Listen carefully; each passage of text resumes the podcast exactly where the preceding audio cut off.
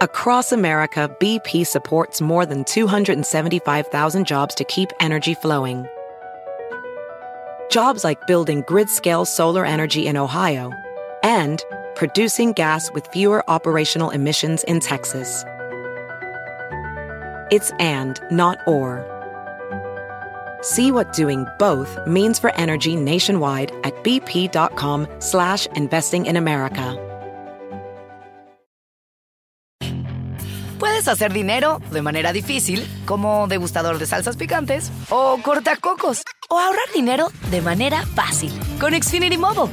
Entérate cómo clientes actuales pueden obtener una línea de Unlimited intro gratis por un año al comprar una línea de Unlimited. Ve a es.xfinitymobile.com. Oferta de línea Unlimited gratis termina el 21 de marzo. Aplican restricciones. Xfinity Mobile requiere Xfinity Internet. Velocidades reducidas tras 20 GB de uso por línea. El límite de datos puede variar. Hola, bienvenidos al podcast de NTR24. Estas son cinco cosas que pasaron hoy. La guerra en Ucrania y la economía fueron los dos principales pilares del primer discurso formal sobre el estado de la Unión del presidente Joe Biden. Last year, COVID 19 kept us apart. This year, we're finally together again. Tonight, El mandatario demócrata llegó a este discurso frente al Congreso con bajos niveles de aprobación. ¿Qué destacó de sus palabras y qué impacto tendrán en la opinión pública? Lo analizamos con Ernesto Sagaz, politólogo y académico en la Universidad Estatal de Colorado. Según las encuestas que se tomaron justo durante el discurso de la nación, eh, la mayoría de los demócratas, gran parte de los demócratas, fueron convencidos por Biden, eh, no tanto moderados e independientes, y por supuesto los republicanos fueron los menos convencidos. El problema de estos discursos es que a las 24, 48 horas después que pasa el efecto agradable de oír las palabras del presidente, de ser inspirados, la realidad puede cambiar, como cambió, por ejemplo, en el caso de Ucrania. Hace tres, cuatro semanas este no hubiera sido tema de un discurso. Ayer fue el tema principal del discurso. Así que todavía entre la teoría y la práctica puede haber una gran distancia. Todavía tenemos eh, retos enormes, muchos de ellos relacionados a la guerra, pero el mayor problema ahora sigue siendo la economía y mayormente la percepción.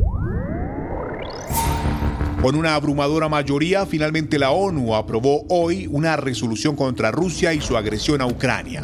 Al margen, el secretario de Estado estadounidense Anthony Blinken informó la imposición de nuevas sanciones económicas dirigidas a las instituciones de defensa rusas.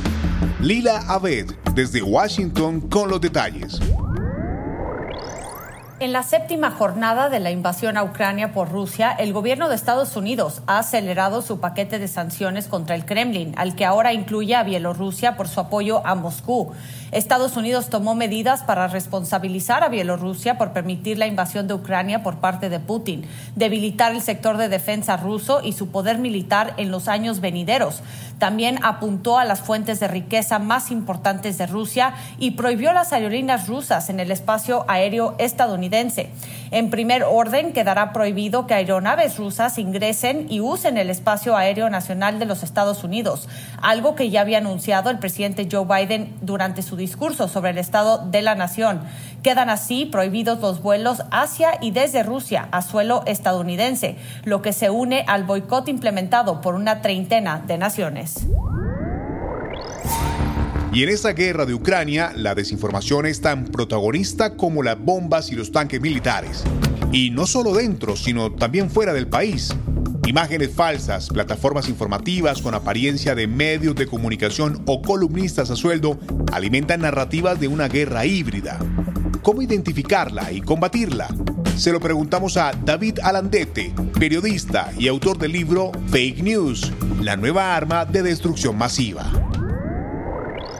Esta guerra informativa se desarrolla en dos fases. ¿no? La primera es la de la creación del contenido y esa creación del contenido pasa por tener una serie de medios financiados completamente por el Kremlin para publicar noticias que sean siempre positivas hacia los intereses, en este caso, hacia la invasión de Ucrania. Luego hay una segunda parte de amplificación en la que perfiles, eh, a veces falsos, es lo que se conoce como bots, a veces eh, personas que controlan decenas de perfiles de una forma remota, lo que se conoce como trolls, eh, amplifican estos contenidos para crear un estado de ánimo favorable a las acciones del Kremlin en este caso, aunque no es Rusia el único país que lo hace, China lo hace, lo hacen muchos otros países. La Casa Blanca confirmó el encuentro entre el presidente de Estados Unidos Joe Biden y su homólogo de Colombia Iván Duque. La cita se cumplirá el 10 de marzo y dará la oportunidad de celebrar los 200 años de relaciones diplomáticas entre las dos naciones. Así lo manifiesta el mandatario colombiano. Como muestra de nuestra estrecha e histórica relación con Estados Unidos, recibimos la valiosa invitación del presidente Joe Biden a la Casa Blanca para adelantar una reunión bilateral el 10 de marzo, un importante encuentro que ratifica que somos el principal aliado de Estados Unidos en la región. La última, América Latina se prepara para una inevitable transformación energética, pero tiene un coste y necesita del concurso del sector público y privado, y también de un plan lo explica Mauricio Cárdenas, investigador visitante de la Universidad de Columbia y autor de un artículo sobre el tema. Bueno, el mundo es hoy consciente del problema del calentamiento global, del cambio climático. Hay muchas formas de expresar este fenómeno, pero en la práctica esto se traduce en que estamos viendo fenómenos climatológicos extremos cada día con más frecuencia. Hay más huracanes, hay más tormentas tropicales, hay más inundaciones, hay más sequías. Entonces, digamos que ahora que salimos de la pandemia tenemos que tomarnos muy en serio este problema porque si no lo atajamos a tiempo, sus expresiones y manifestaciones van a ser tan severas que lo vamos a, lamentar. Si te gustó este podcast, puedes buscar más de nuestro contenido en nuestra página web www.ntn24.com. En NTN24 tenemos una red de corresponsales en las Américas que nos permite tener acceso de primera mano a toda la información y hacer análisis sobre los eventos más importantes de la región. Qué gusto estar con ustedes. Yo soy Hugo Vecino en Twitter, arroba Hugo Vecino. En el podcast de NTN24 te informamos y te acompañamos.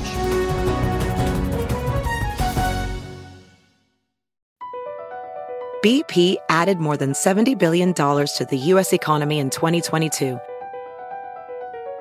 Investments like acquiring America's largest biogas producer, Archaea Energy, and starting up new infrastructure in the Gulf of Mexico. It's and, not or. See what doing both means for energy nationwide at bp.com slash investing in America. Puedes hacer dinero de manera difícil, como degustador de salsas picantes, o cortacocos, o ahorrar dinero de manera fácil con Xfinity Mobile. Entérate cómo clientes actuales pueden obtener una línea de un límite intro gratis por un año al comprar una línea de un límite. Ve a es.xfinitymobile.com. Oferta de línea o límite gratis termina el 21 de marzo. Aplican restricciones. Xfinity Mobile requiere Xfinity Internet. Velocidades reducidas tras 20 GB de uso por línea. El límite de datos puede variar.